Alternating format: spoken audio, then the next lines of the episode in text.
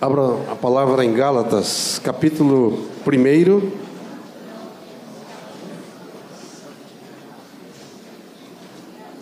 Gálatas, capítulo 1, versículo 15.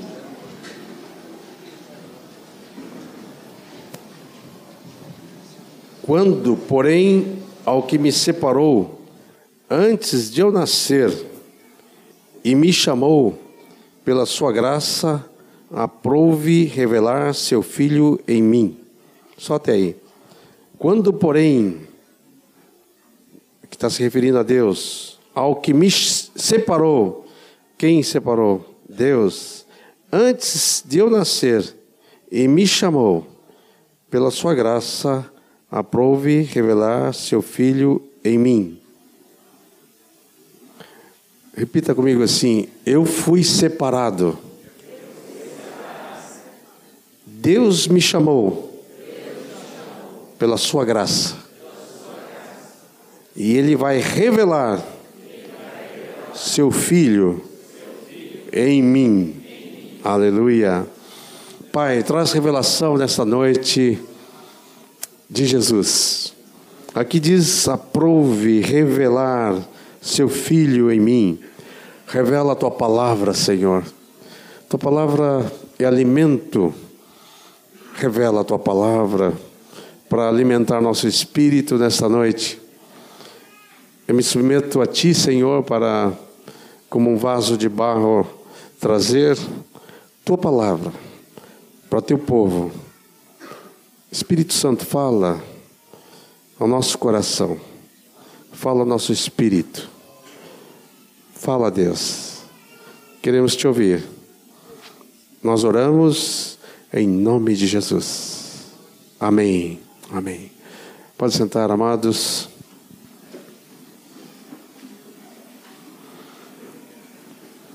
O que o Senhor colocou no meu coração para falar hoje é uma palavra que eu trouxe uma destas manhãs para os irmãos da manhã e muitas vezes o Espírito Santo nos dirige a que a palavra que foi ministrada de manhã não é que tem que ser sempre assim, mas muitas vezes é assim. E o Senhor nos guia a trazer a palavra. Então quero trazer essa palavra sobre o chamado de Deus. O chamado de Deus.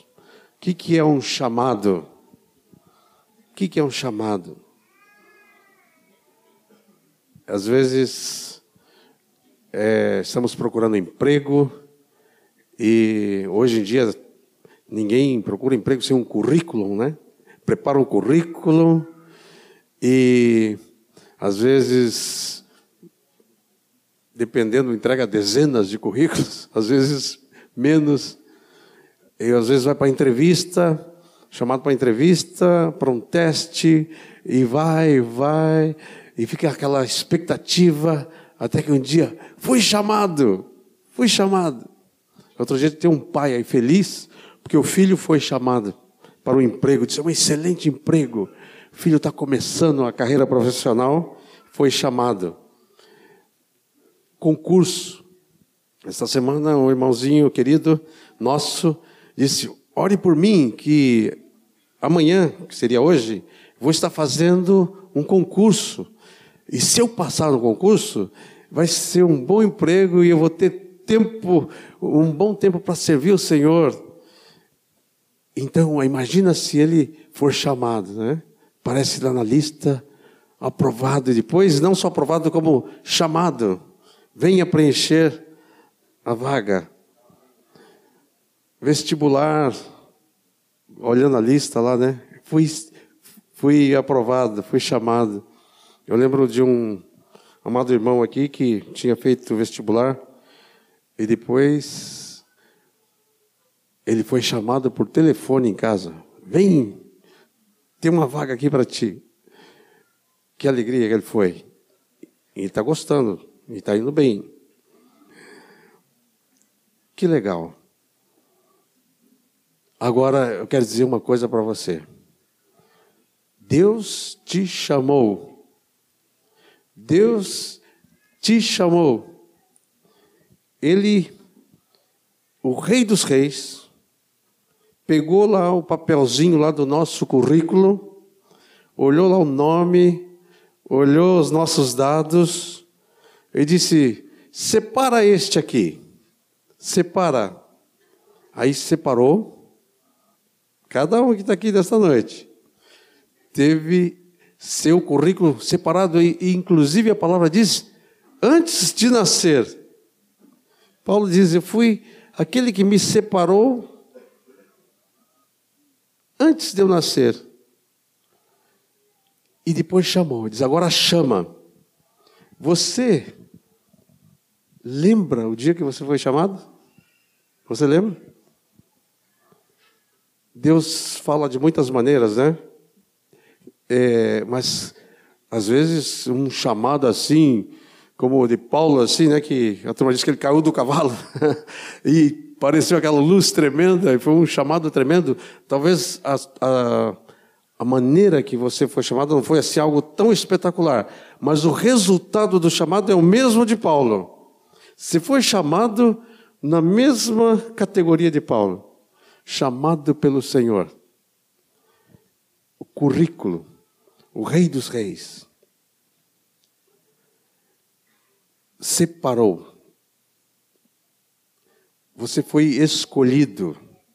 Ah, em Mateus 24 diz: aqueles dias serão abreviados por causa dos escolhidos. Aqui estão os escolhidos. Diga comigo, eu sou um escolhido. Deus me escolheu. Ah, que coisa boa. Que Deus nos escolheu em Cristo antes da fundação do mundo. Nos separou. Como separa o joio do trigo, ele nos separou. Como separa a luz das trevas, os, as ovelhas dos cabritos, os justos dos ímpios, ele nos separou. Deus chama, ele nos chama. Ele chamou Abraão. Abraão era um morava numa nação pagã, era idólatra e Deus chamou Abraão. E Abraão escutou aquela voz: Quem está me chamando? Sou eu, Senhor. Abraão, quero que tu saia aí desta nação pagã, saia da tua terra, da tua parentela e vai para um lugar que eu vou te mostrar. Não disse para onde, só chamou ele. Eu vou te mandar para um outro lugar. E Abraão disse que creu em Deus e obedeceu, ouviu o chamado. Nós estamos aqui hoje porque nós atendemos ao chamado de Deus. Interessante chamado. Deus chamou Abraão, disse: Em ti, Abraão, serão benditas todas as famílias da terra. Você, Abraão, vai sair, vai andar e vai ser meu amigo e pronto. Interessante, Deus chamou. Eu, eu, eu costumo comparar o chamado de Abraão e o chamado de Jonas. Deus chamou Jonas e tem. Eu quero dizer para vocês que tem dois tipos de chamado. Tem um chamado geral, nós somos chamados para sermos filhos de Deus. Nós somos chamados a fazer parte do reino de Deus. E tem um chamado, às vezes, para uma missão específica para um trabalho específico, como ele falou: separai-me a Paulo e Barnabé para a obra que eu tenho. Paulo e Barnabé já tinham sido chamados, como nós fomos chamados, mas agora tinha um outro chamado para uma obra específica. Jonas já era profeta, já tinha sido chamado, e Deus chamou ele para uma coisa específica. Falou: oh, Jonas, eu preciso de ti. Eu quero que você vá na cidade de Nínive a cidade de Nínive, o pecado dela encheu, está transbordando, e eu vou destruir aquela cidade. Eu quero que você vá lá e diga para eles que o juízo vai vir sobre aquela cidade. E diz que Jonas dispôs o coração para fugir da presença de Deus. Ele dispôs o coração para não obedecer. Deus mandou ele para Nínive, ele tomou um, foi lá no, comprou uma passagem de navio para Tarsis, sentido oposto. Vocês sabem a história, né? Deu uma tempestade, lançaram sortes, foram descobrir quem era, e pelo menos ele era corajoso, né? Diz: oh, o culpado sou eu, Deus me chamou, me deu uma missão, eu não obedeci, eu estou fugindo dele, por isso que deu essa tempestade aqui. Me jogue no mar, que vai passar tudo. Ah, não tiveram dúvida, jogaram mesmo, né? Ficaram com pena dele, não. E acalmou. Ele foi engolido por um grande peixe. Na Bíblia não fala que era baleia, mas não sei que peixe que era. Um grande peixe, suficiente para engolir um homem. E lá dentro da, daquele peixe, grande peixe, ele ia morrer. Mas até lá, na misericórdia de Deus, Deus ainda é, teve misericórdia de Jonas. Jonas orou. Você lê o livro de Jonas, vai ver que tem uma oração de Jonas lá. E ele já estava ali, aqueles sucos gástricos ali, já querendo digerir aquele alimento, né? E ele orando.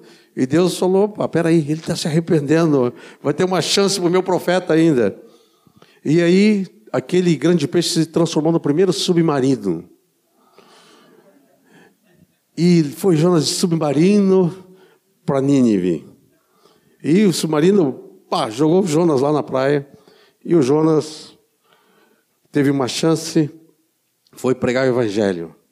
Foi pregar sobre a palavra que Deus tinha dado para ele. Deus vai destruir essa cidade por causa do pecado. Foi para lá pregando, foi para cá pregando, passou pregando ali.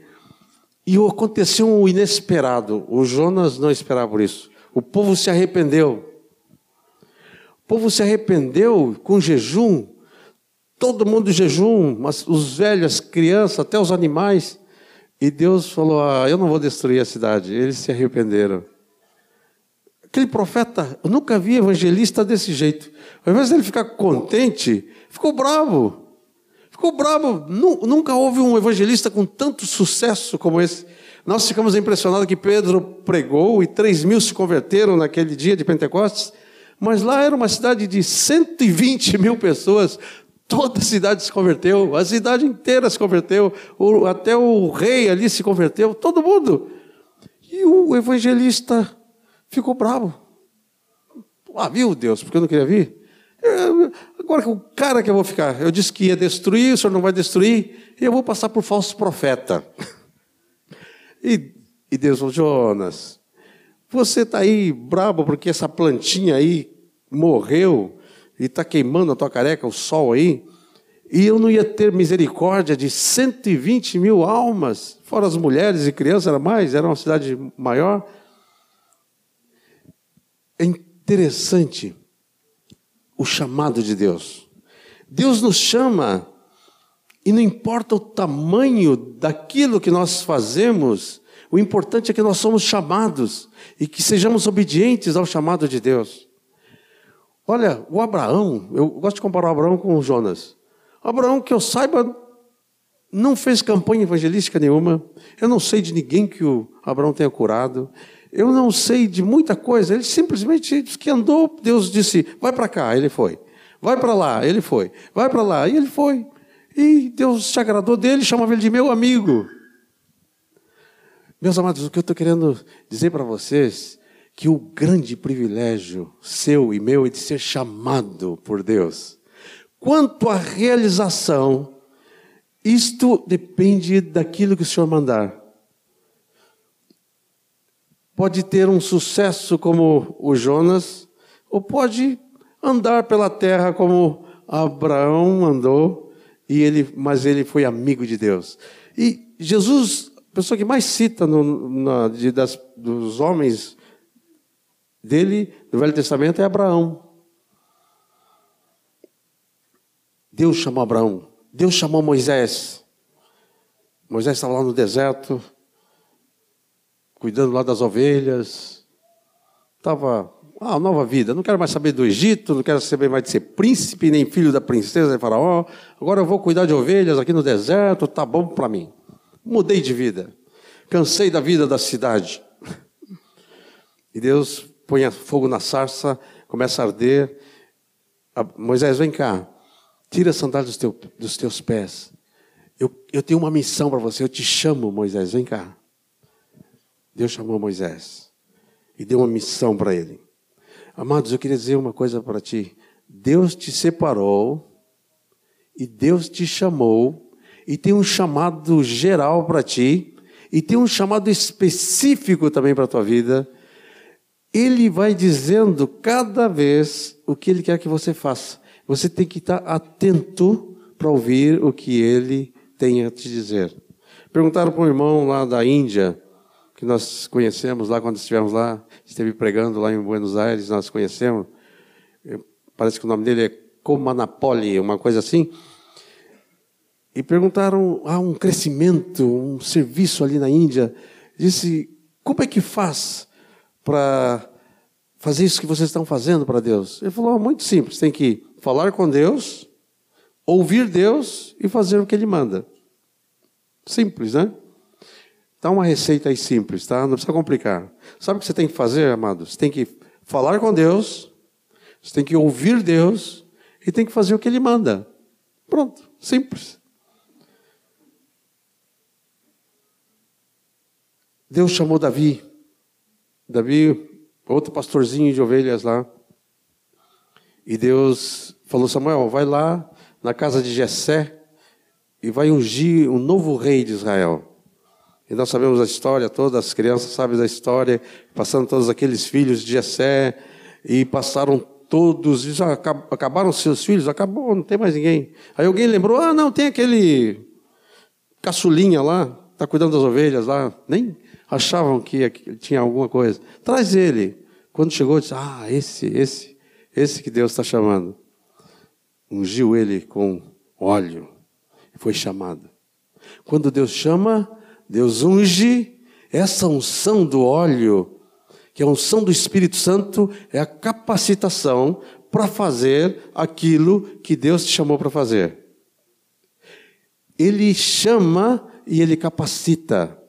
Ele chamou Moisés, Moisés disse: Eu não posso, eu não consigo. E Deus vai que eu vou te capacitar. Mas quem sou eu? O, o faraó não vai me ouvir, o povo não vai me ouvir. Vai, Moisés, eu estou te mandando com esse cajado que tem na mão aí, tu vai tirar o povo lá do Egito. E ele foi. Davizinho, vem cá, Davi, eu quero que seja rei. Eu, rei? Eu sou um gurizinho ainda. Vem cá, Davi. Você vai ser ungido. Quando você vai, vai ser ungido, você vai me servir.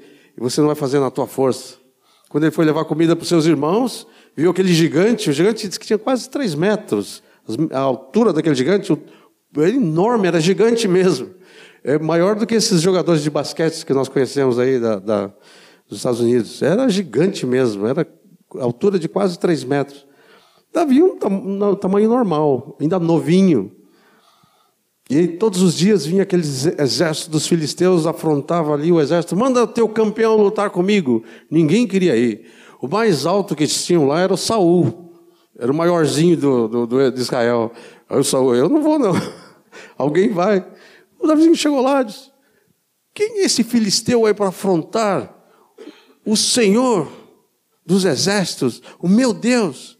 Quem é esse incircunciso? Eu vou lutar com ele. Davi, você está maluco? Mas ele tinha sido chamado, ele tinha sido ungido. Derramou óleo sobre ele. E ele foi lá Botaram aquelas armaduras nele, não deu certo, ele tirou tudo aquilo, pegou uma funda, pegou umas pedrinhas e foi lá e acertou, mas não na força dele, foi na força do Senhor. Amados, Deus te chama, Deus te capacita, Deus te unge. E nós precisamos ter essa convicção do chamado de Deus. Eu fui chamado por Deus. E eu tenho unção de Deus para fazer o que ele manda fazer. Agora, muitas vezes, quando se chama é, para trabalhos ou para concursos, se chama os mais capacitados, é, chama é uma escolha. Então, nós, por sermos separados e chamados, nós por aí podemos pensar que eram muito importantes, né? Deus nos chamou porque temos merecimento, alguma coisa ele viu em nós. Mas o que, que a palavra diz? Abre em Romanos comigo. Capítulo 5.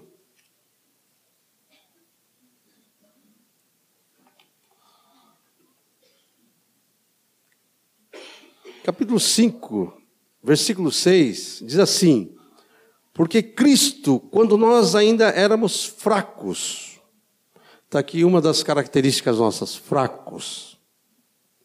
Porque Cristo, quando éramos fracos, mas Deus chama os fracos? Chama. Morreu a seu tempo pelos ímpios. Nós éramos fracos, éramos ímpios. Dificilmente alguém morreria por um justo, mas pois poderá ser que pelo bom alguém se anime a morrer, mas Deus prova o seu próprio amor para conosco pelo fato de ter Cristo morrido por nós, sendo nós ainda pecadores, fracos, ímpios, pecadores. Logo, muito mais agora, sendo justificados pelo seu sangue, seremos salvos por ele, salvos da ira. Porque nós, quando éramos, quando nós, inimigos,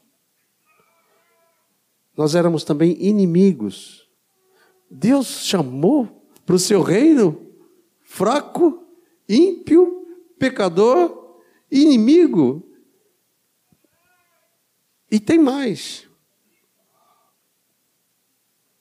Mas Deus chama essa gente assim, desqualificada. Veja o que Jesus disse em Mateus 9. Ali, Mateus 9, Jesus fala uma coisa interessante. Mateus 9, versículo 12. Mas, eh, Mateus 9, 12 diz assim: Mas Jesus, ouvindo, disse: Os sãos não precisam de médico, e sim os doentes. Ide, porém, e aprendei o que significa misericórdia quero e não holocausto, pois eu não vim chamar justos. Ele disse: Eu não vim chamar justos, e sim pecadores ao arrependimento. Uma das qualificações para ser chamado é ser pecador. Os sãos não precisam de médico. Quem se acha justo, né? Ele se acha, né? Não procura. Eu não estou doente, para que eu vou querer médico? Às vezes nós vamos falar alguém do Jesus é o Salvador. Salvador, mas por quê? Salvador de quê? Eu estou bem. Não preciso de Salvador. Os fariseus do tempo de Jesus achavam que não precisava do Salvador. Eu vim buscar e salvar o que se havia perdido. Abra comigo em 1 Coríntios,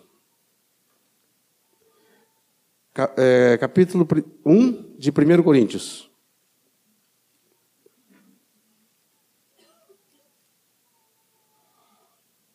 Primeiro Coríntios, capítulo 1, a partir do versículo 22, diz o seguinte: Porque tanto os judeus pedem sinais, como os gregos buscam sabedoria, mas nós pregamos a Cristo crucificado, escândalo para os judeus loucura para os gentios, mas para os que foram chamados. Diz comigo, para os que foram chamados. Levanta a mão os que foram chamados. Aleluia. Mas para nós, então, para os que foram chamados, tanto judeus como gregos, pregamos a Cristo, poder de Deus, sabedoria de Deus, porque a loucura de Deus é mais sábia do que os homens, e a fraqueza de Deus é mais forte do que os homens. Versículo 26 diz assim: Irmãos, reparai, pois, na vossa vocação. Vocação também quer dizer chamado, é um sinônimo de chamado. Reparai no vosso, na vossa vocação, no vosso chamado, visto que não foram chamados muitos sábios segundo a carne, nem muitos poderosos, nem muitos de nobre nascimento. Olha, provavelmente não temos muitos sábios aqui. Por aí pode ter um que tem um QI superior, mas não, a sabedoria para ser chamado não conta. Nem muitos poderosos. Eu também acho que não tem muitos poderosos aqui. Nem muitos de nobre nascimento. Pelo menos antes de ser chamado não tínhamos nobre nascimento. Agora nós sabemos que temos, né? Agora nós temos um nobre nascimento. Mas antes de ser chamado, não éramos de nobre nascimento. Pelo contrário, versículo 27 de 1 Coríntios diz: pelo contrário, ao contrário de sábio, ao contrário de poderoso, ao contrário de nobre nascimento. Diz o seguinte: que ele escolheu as coisas loucas do mundo. Sabe o que, que nós somos? Coisas loucas. As coisas loucas. Eu, eu creio que os anjos olham Deus nos chamando, né? E ele fala: Senhor, tem certeza? Essa turma aí. As coisas loucas. As coisas loucas do mundo para envergonhar os sábios. Escolheu as coisas fracas. Ah, também são fracos. Você se sente fraco? De vez em quando, né? Ah, as pessoas pensam que eu sou forte, eu sou tão fraco. Ah, se eles soubessem as lutas que eu tenho, sou tão fraco. Sou uma coisa fraca. Para envergonhar os fortes. Deus escolheu as coisas humildes. Humildes. Que valor vamos ter para Deus? As desprezadas, aquelas que não são, para reduzir a nada que são, a fim de que ninguém se vanglorie na presença de Deus. Você não é nada? Você não tem nada? Você não pode nada? Ótimo. Excelente candidato para ser chamado por Deus. Enquanto não chegamos a esse ponto de entender a nossa debilidade, a nossa fraqueza, nós não servimos para Deus. Deus não pode nos chamar, não pode nos usar. Mas quando entendemos que não somos nada e que precisamos dele, aí sim, aí nós atendemos o chamado. Aí quando atendemos o chamado, aí sim, nos tornamos fortes. Tudo posso naquele que me fortalece. Aleluia. Deus nos chamou. E Ele nos chamou para quê? Para ser o quê? Ele nos chamou para sermos, primeiramente, servos. Ele nos comprou. Ele nos resgatou para sermos servos. Sabe o que é servo? Escravos.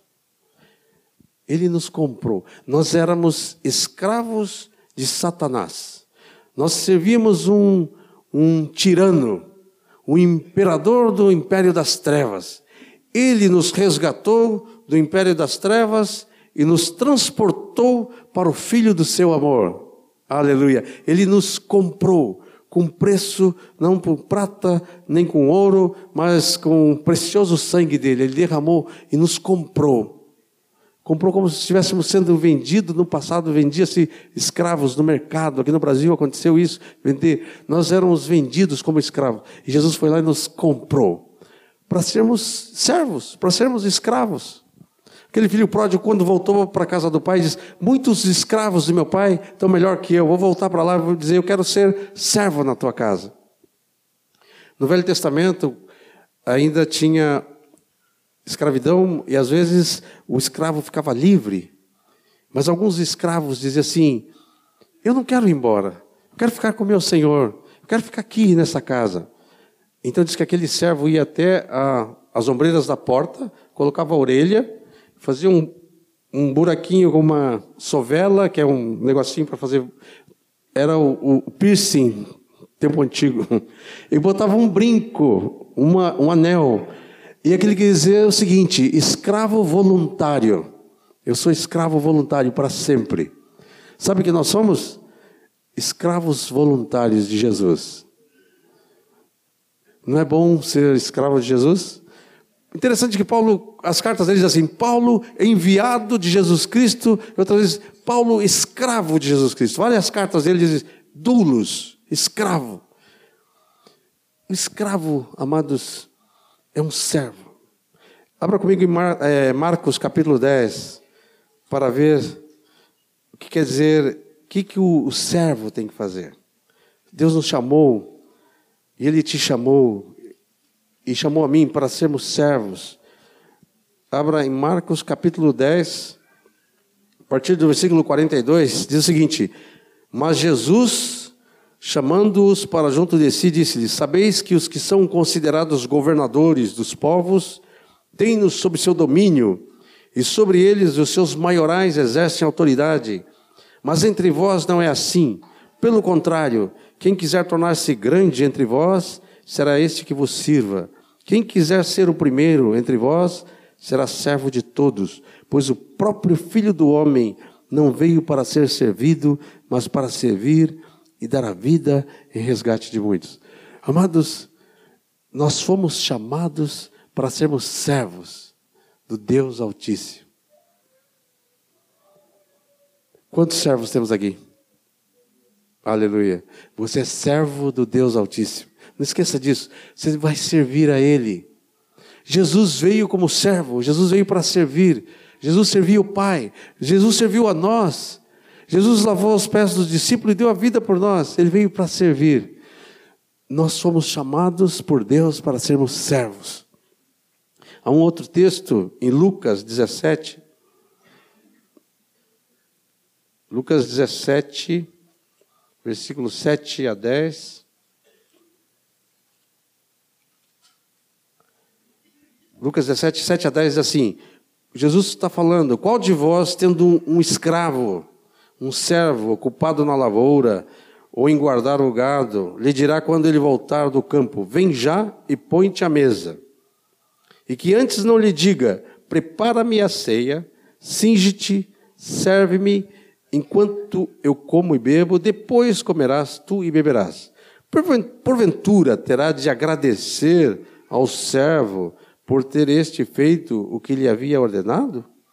Assim também vós, depois de haver desfeito quanto vos foi ordenado, dizeis: somos servos inúteis, porque fizemos apenas o que devíamos fazer. Aqui Jesus está falando assim: servos. Está dizendo, essa é a atitude que nós devemos ter. Nós somos servos de Deus. Eu conheci um irmãozinho que disse que fez um cartãozinho assim, botou o nome dele e na, na frente do nome ele colocou CSI. Aí as pessoas perguntam: o que, que quer dizer isto? Ele dizia C, candidato, S, servo, I, inútil. Candidato a servo inútil. Porque diz que o servo inútil diz que depois de ter feito tudo o que o Senhor mandou, aí diz, ah, não fizemos nada mais do que obrigação. Nós ainda nem fizemos tudo que o Senhor mandou, né?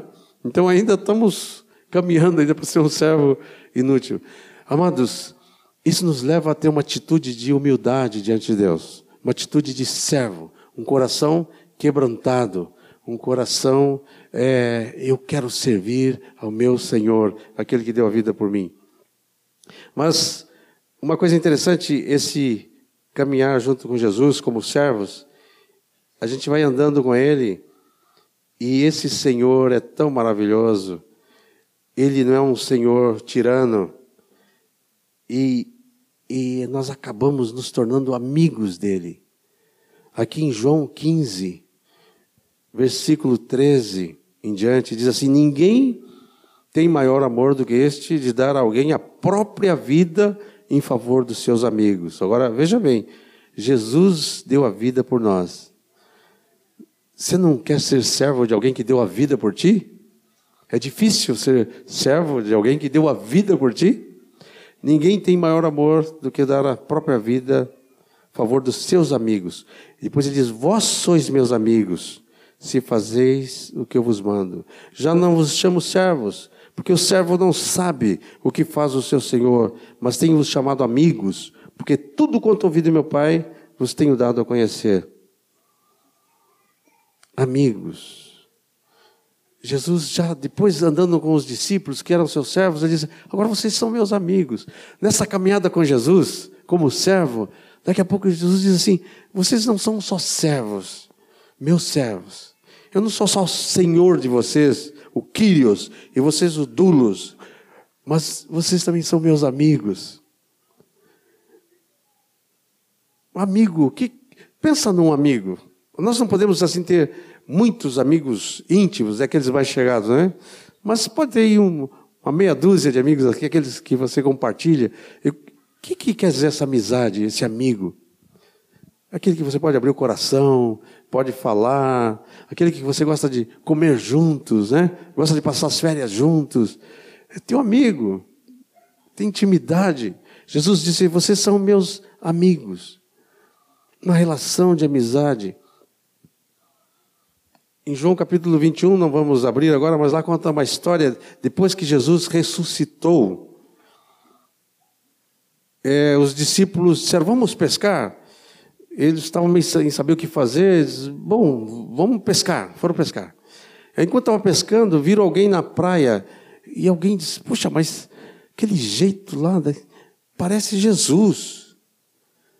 Aí eles foram com o barco lá, e alguém, quando chegou mais perto, disse, é Jesus mesmo.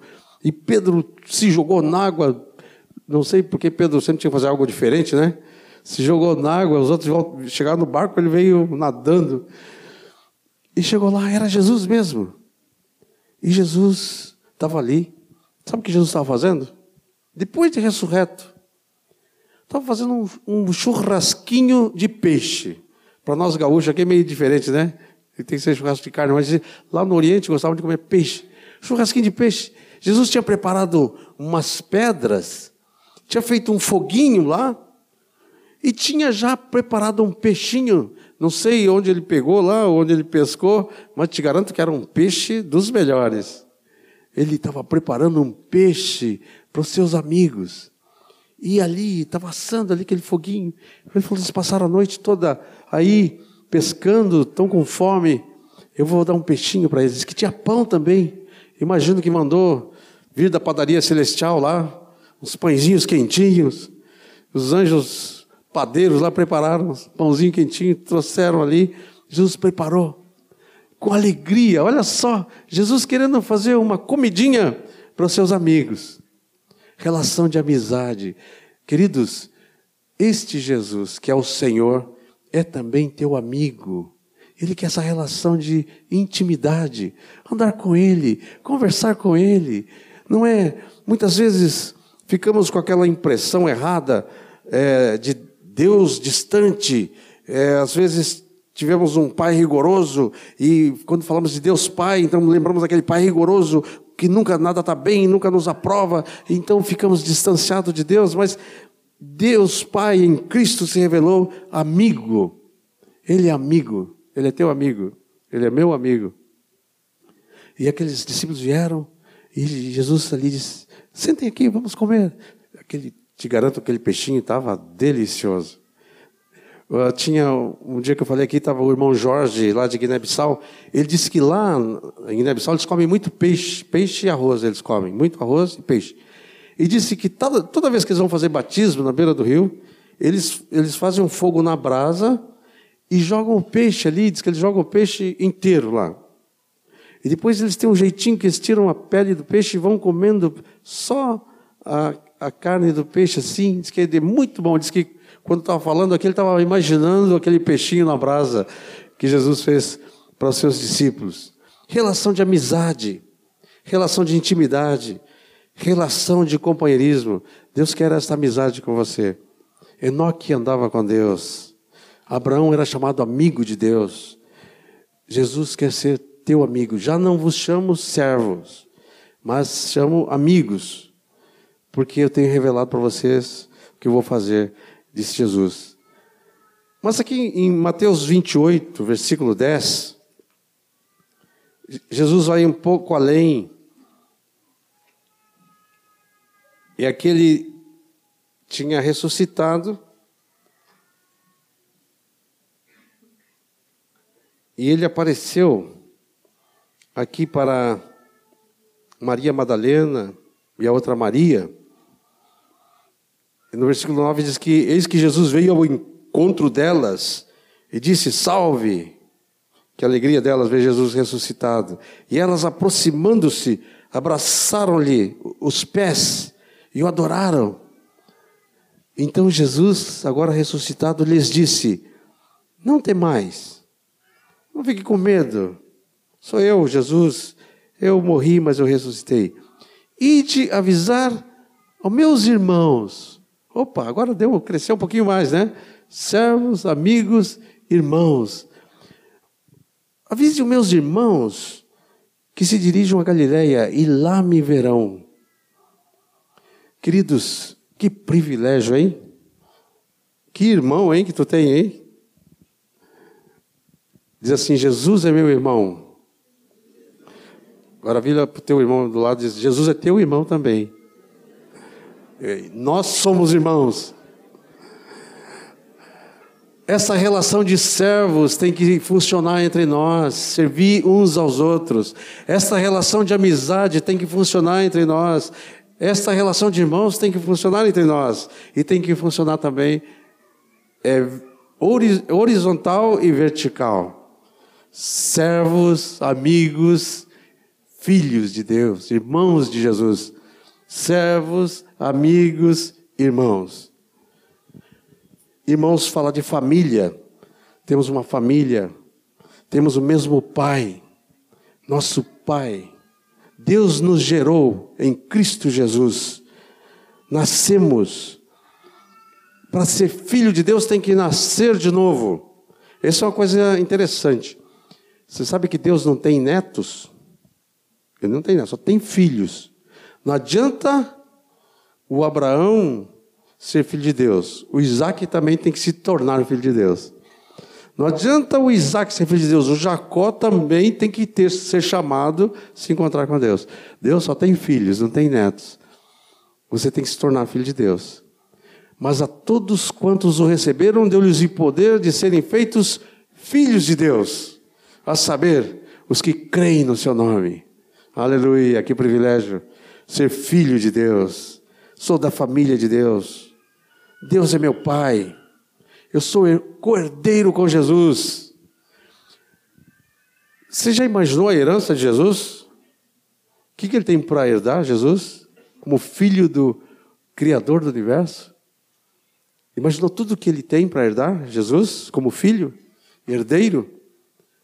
E sabe quem vai herdar junto com ele?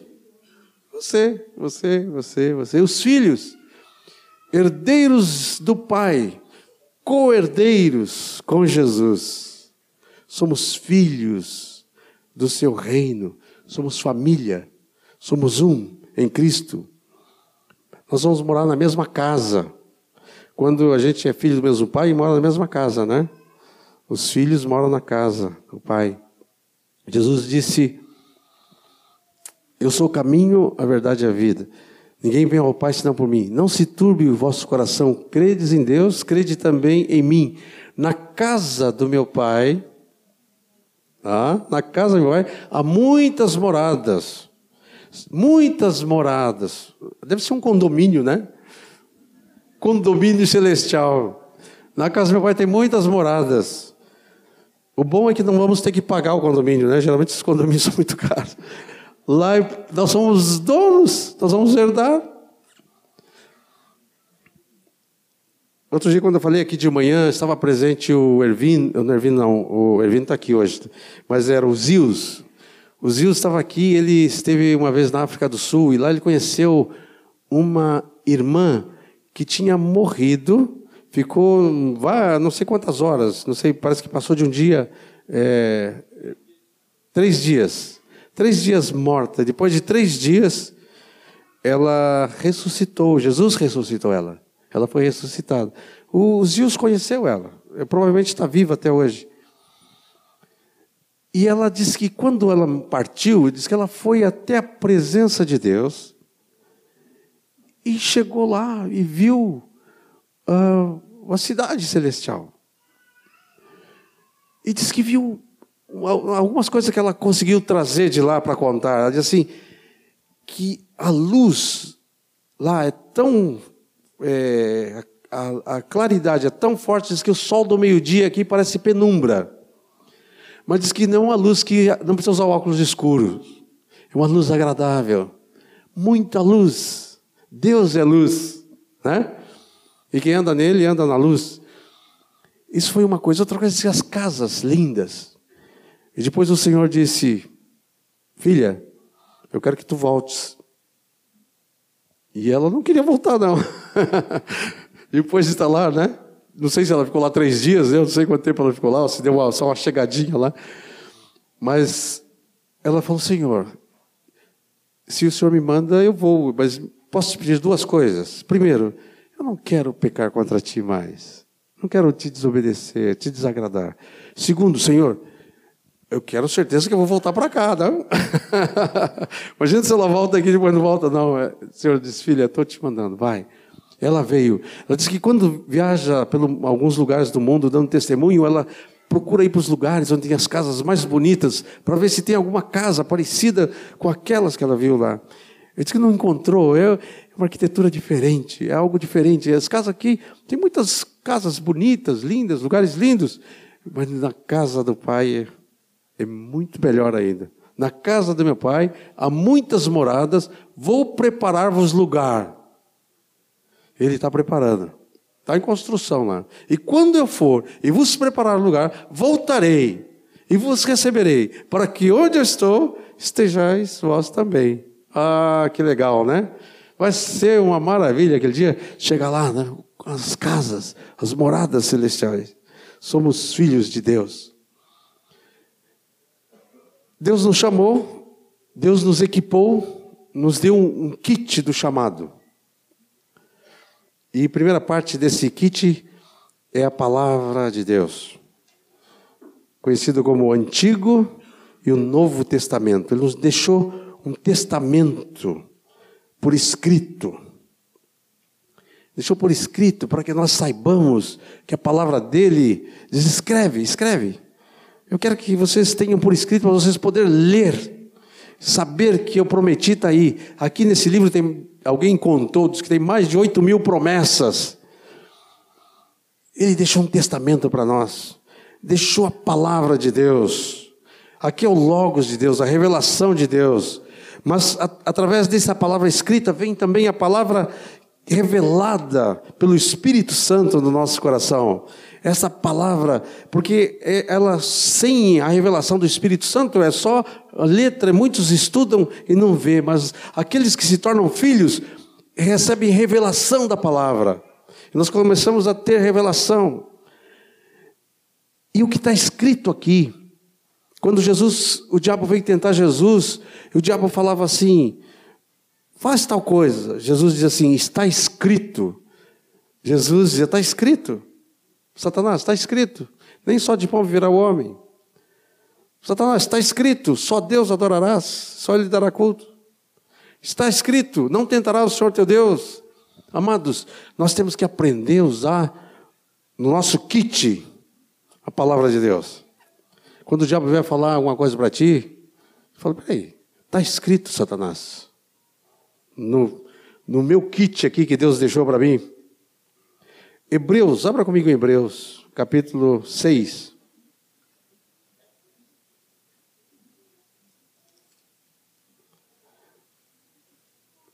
Versículos 17 a 20, diz assim: Hebreus 6, 17 a 20.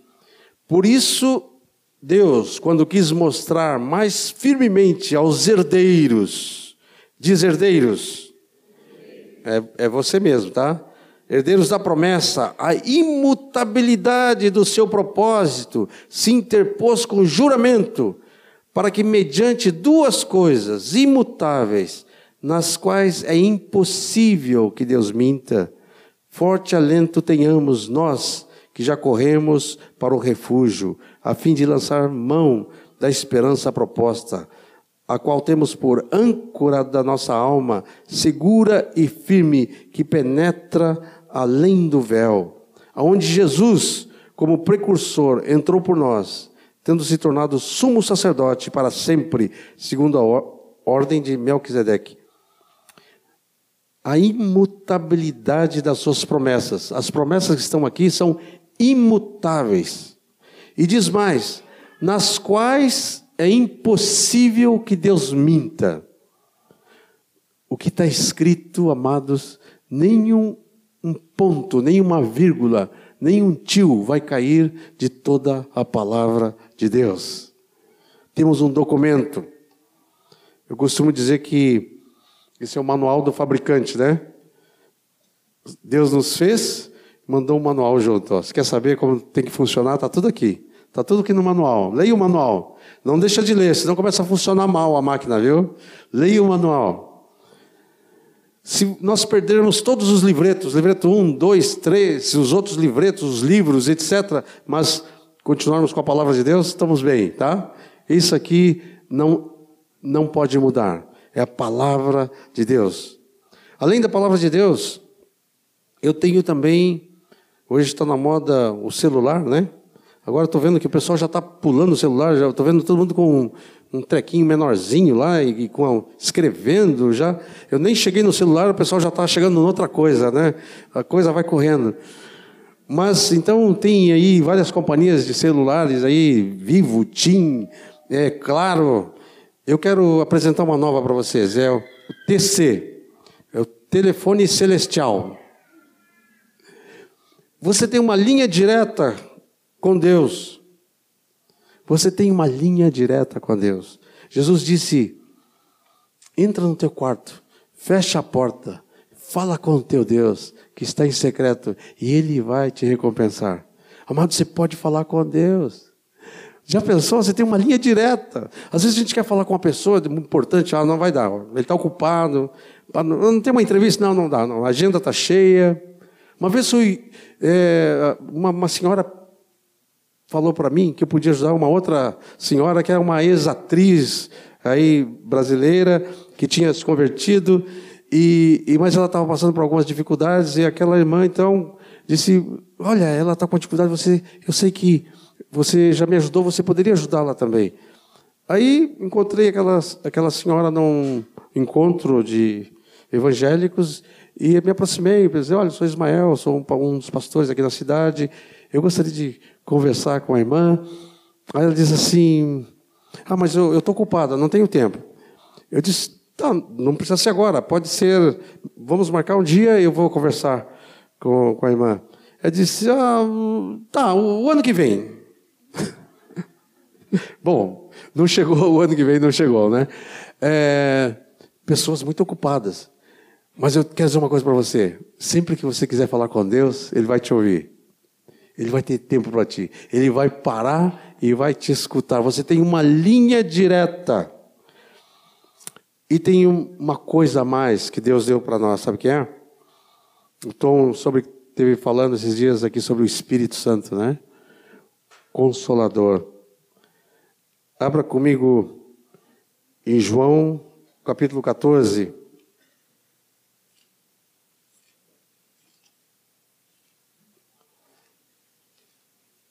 João capítulo 14.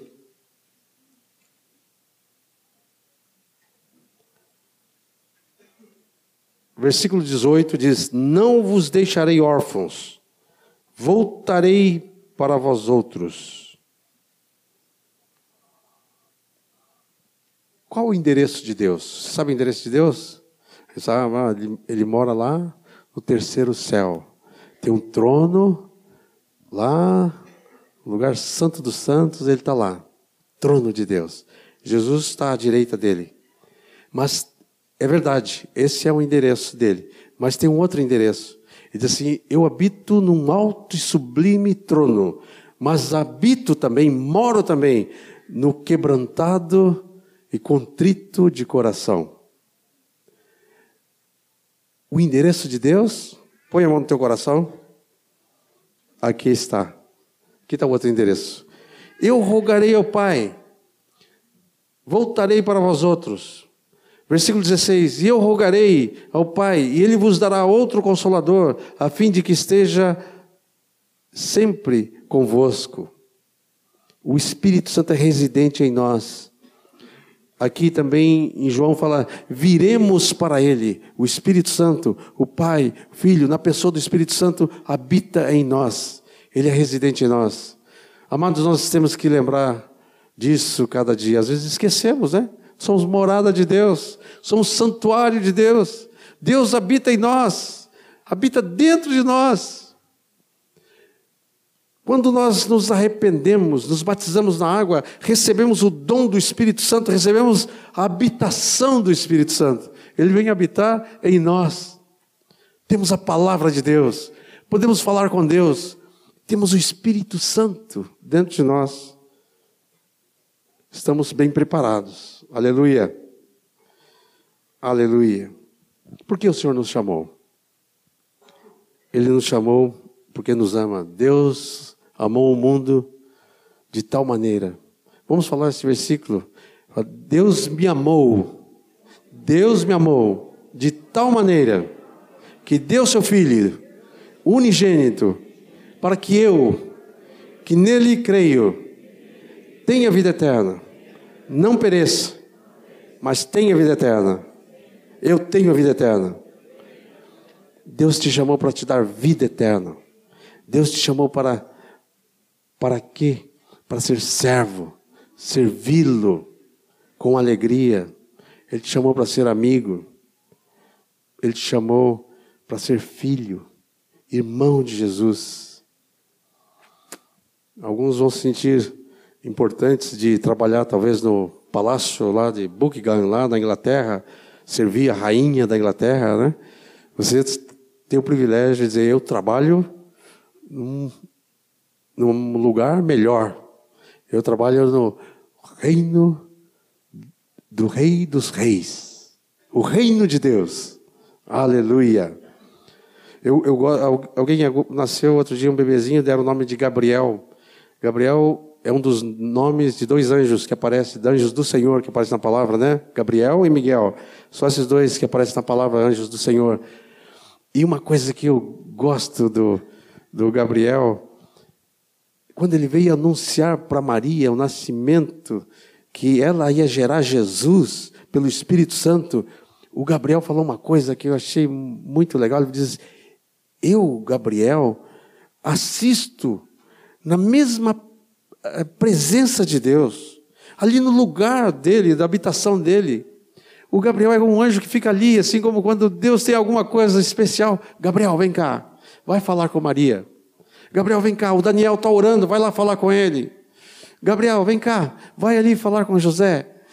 Gabriel assiste na presença de Deus. Amados, Deus tem nos chamado para assistir na presença dEle. Que privilégio, né? Você pode entrar lá, não tem mais é, guardas te impedindo, foi rasgado o véu, você pode entrar na mesma presença de Deus para servi-lo, para ser amigo dele, para ser filho dele, para ter comunhão com ele. O que, que ele espera de nós? Que creiamos nessa palavra, que obedeçamos o que ele está nos mandando fazer. Fé e obediência, que andemos com o nosso Deus em humildade. Queria concluir esta palavra lendo um versículo de Miqueias. Miqueias é um livro lá do Velho Testamento. Vai procurando aí que você acha. Está entre Gênesis e Apocalipse. Amós, passa pelo Jonas, Miqueias. Ah, está perto do Jonas aqui.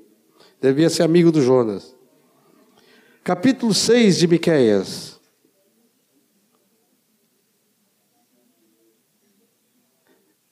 Começando o, o, o, capítulo 6, o versículo 7, veja só.